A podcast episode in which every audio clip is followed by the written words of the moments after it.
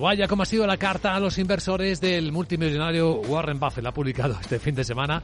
Te la has leído, ¿no? Laura Blanco, buenos días. Claro que me la he leído. Buenos días, Luis Vicente. El multimillonario escribe a sus accionistas y así lo ve el oráculo de Omaha.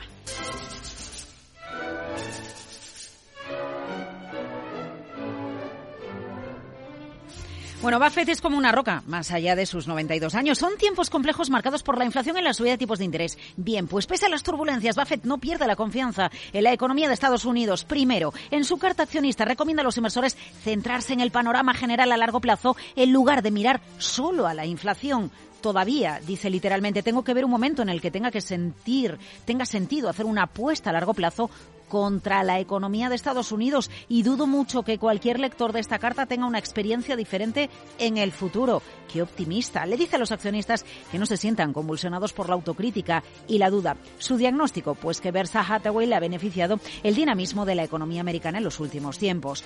Dos, Buffett defiende las recompras de acciones. Ha comprado Berkshire acciones propias por casi 8.000 millones en 2022 y pese a identificarse con el lado demócrata de la política, ha vertido duras críticas sobre Joe Biden y la propuesta de ley de reducción de la inflación que quiere cuadriplicar el impuesto sobre la recompra de acciones en una muestra de que Washington no le apasiona esta política empresarial. Bien, pues Buffett escribe que aquellos que afirman que todas las recompras son dañinas para los accionistas o para el país o particularmente beneficiosas para directivos ejecutivos son analfabetos económicos o demagogos de lengua plateada. Y tercero, los resultados de la propia Berkshire Hathaway. 30.800 millones de dólares de ganancia operativa récord. Resultado neto en pérdidas, sobre todo por la caída de las acciones de Apple, pero Buffett prefiere fijarse en el resultado operativo y no en el neto por cuestiones contables. Y tres mensajes más allá de Warren Buffett, Luis Vicente.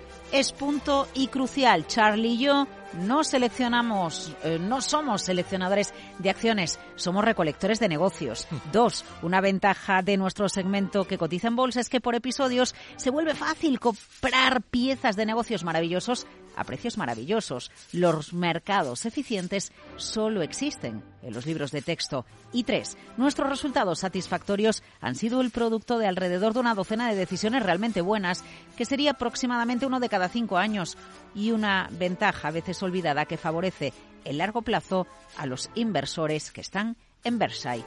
Largo plazo, recolectores de negocios y lo de los mercados eficientes. Pues no, que no existe, Luis Vicente.